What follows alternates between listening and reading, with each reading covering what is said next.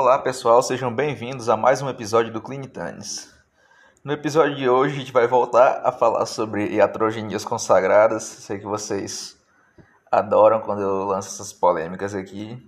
E nós vamos falar de um tema que é uma coisa que a gente discute pouco, mas que é comum no dia a dia e que é uma má prática que vem muito por conta da nossa formação e da forma como a gente aprende a abordar o paciente de maneira errada. É, nosso tema de hoje é a, a síndrome de polifarmácia, que é considerada uma das grandes síndromes geriátricas, embora aconteça não só em idosos, mas é bem mais comum em idosos. É, a definição de polifarmácia vai variar de, de referência para referência. É, você encontra de 5 a 10 fármacos utilizados é, de uso contínuo pelo mesmo paciente. Então você vai encontrar essa variação aí de 5 a 10 na literatura, mas é, a ideia é a mesma, que é o paciente que está utilizando uma quantidade é, exagerada de fármacos. E o que, que traz de negativo essa síndrome de polifarmácia? A polifarmácia, na verdade, ela traz um, um círculo vicioso, porque às vezes o paciente usa muito, muita medicação é, quanto mais medicações ele utiliza, maior o risco de interação desfavorável entre essas medicações e essas reações vão acabar sendo confundidas com, com outros problemas de saúde e podem levar à prescrição de mais medicações ainda. E por isso que a gente fala que é um, é um círculo vicioso. Então é algo bem complicado. E por que, que é mais comum idosos? Justamente pelo fato, é, por vários fatos, né? mas um deles é dos idosos terem muitas comorbidades e muitas vezes também esses idosos são acompanhados por vários médicos que não conversam entre si e de uma forma fragmentada. Então, às vezes, eles não têm um geriatra, um clínico, ficam acompanhando com vários médicos, esses médicos não conversam entre si e vão só prescrevendo medicações uma em cima da outra. Quando você vê, tá lá o idoso usando 10, 12, 14 medicamentos e muitos deles prescritos de maneira inadequada. Então, é, tem até um, um texto da, da FDA alertando sobre a polifarmácia, que eles falam o seguinte, que se a gente pegar a maioria dos pacientes idosos e for seguir à risca é, os guidelines e medicar eles conforme os guidelines, é, a maioria dos, dos pacientes idosos vão utilizar pelo menos 10 medicações. Você pega ali um idoso, ele é um paciente com múltiplas comorbidades, aí assim, ele vai ter dislipidemia. Aí você vai lá na diretriz de dislipidemia, aí vai prescrever uma estatina para ele, beleza, mas ele também geralmente é hipertenso. Aí você vai lá e prescreve duas, três classes de antihipertensivos pro, pro vozinho. Mas assim, provavelmente ele é diabético também. Aí você vai lá e prescreve um, um antidiabético para ele. Só que também tem uma boa chance dele já ter um quadro de, de dor crônica, de neuropatia. Você vai lá e prescreve também um analgésico pro, pro vozinho. Aí ele pode ter também um distúrbio do sono. Aí você vai lá e prescreve o benzodiazepina, que é o que mais me causa ódio no coração. Enfim. Aí ele tem um distúrbio de humor, você vai lá e prescreve um, um antidepressivo. E quando você vê, é, isso acaba saindo do, do nosso controle. E quando eu falo que isso vem muito da nossa formação, é porque a gente sempre aprendeu a tratar doença e nunca aprende a tratar o doente. E a gente olha o nosso doente de uma maneira muito fragmentada. Você vê ele como um pacote de doenças. É o, é o hipertenso, é o diabético, é o dislipidêmico, é o deprimido. E a gente vai colocando isso em várias gavetas e não enxerga o nosso paciente como um todo. E por isso que, que acontece esse tipo de situação. Então, assim, é, seu paciente ele é mais do que um aglomerado de doenças. Ele é uma pessoa.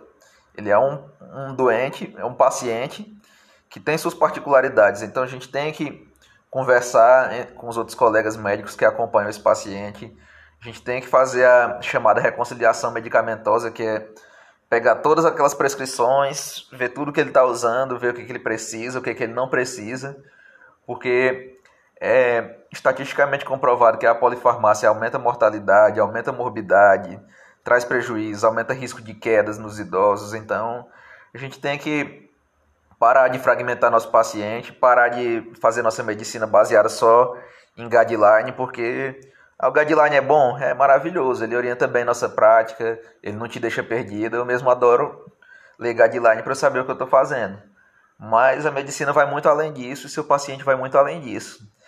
É, além disso, além do mais, a gente tem também uma lista de fármacos, fármacos que são considerados inapropriados em pacientes idosos. Então, uma das formas da gente evitar a polifarmácia é evitando também esses medicamentos que, por N motivos, devem ser evitados em idosos. A gente pode começar aqui nossa lista falando dos anti-inflamatórios. Anti-inflamatório em idoso é proscrito, nem pense, não invente. É, até em jovem, usar anti-inflamatório já é complicado, porque traz muito efeito adverso, mas em idoso, é fora de cogitação. Dentro dos antihipertensivos, a gente tem que tomar muito cuidado com as drogas que vão causar hipotensão ortostática, porque o idoso também é mais sujeito a isso. Então, evitar alfa, alfa bloqueadores, evitar também, ou pelo menos ser mais parcimonioso com o uso de diuréticos, às vezes não fazer uma dose tão alta no idoso. É, outra classe de medicações também que você tem que tomar muito cuidado nos idosos são as medicações que vão ter efeitos sedativos, como os, os benzodiazepínicos, porque aumenta a incidência de queda. Então, sempre falo, cara, prescrever clonazepam para idoso é, é iatrogenia, é crime, cara. Se você prescreve Rivotril pro vozinho lá na UBS, você vai pro inferno. É isso. A gente não deve prescrever de rotina benzodiazepínico para idoso. É, o que mais que entra aqui?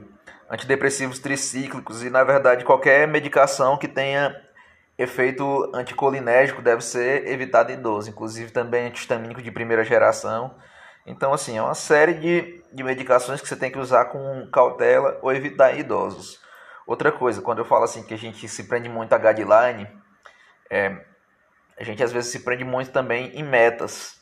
E com nossos pacientes idosos, essas metas elas não, não tem que ser tão rigorosas quanto num paciente mais jovem. Por exemplo, às vezes a gente fica ali bitolado de ter uma hemoglobina glicada abaixo de 7, às vezes no seu idoso você pode fazer uma hiperglicemia um pouquinho mais, mais permissiva, porque você pesar a mão no, no agente hipoglicemiante, o seu idoso ele está muito mais propenso a fazer episódio de hipoglicemia. Então, às vezes, não compensa você pesar tanto a mão. Às vezes, no antipertensivo também, a gente quer manter ele ali estritamente abaixo do 13 por 8 quer ser muito rigoroso e às vezes você baixa demais a pressão do vozinho, ele faz hipotensão ortostática, está associado à queda, está associado ao aumento de mortalidade. Então é isso, você tem que é, parar de fragmentar seu paciente, parar de se prender somente por metas e fazer aquilo que é melhor para ele. Então, pega as prescrições dele, faz a reconcilia reconciliação medicamentosa, olha bonitinho o que, que ele precisa realmente o que, que ele não precisa, o que, que pode ser substituído por uma medicação mais segura, o que, que pode ser retirado. Então vamos parar de tratar nosso paciente como um pedaço de guideline, como um, uma doença isolada e vamos olhar nosso paciente como um todo. Porque a polifarmácia é a iatrogenia mais consagrada de todas e é uma prática médica. Então vamos ter mais atenção, mais carinho com nossos pacientes e vamos evitar que isso aconteça.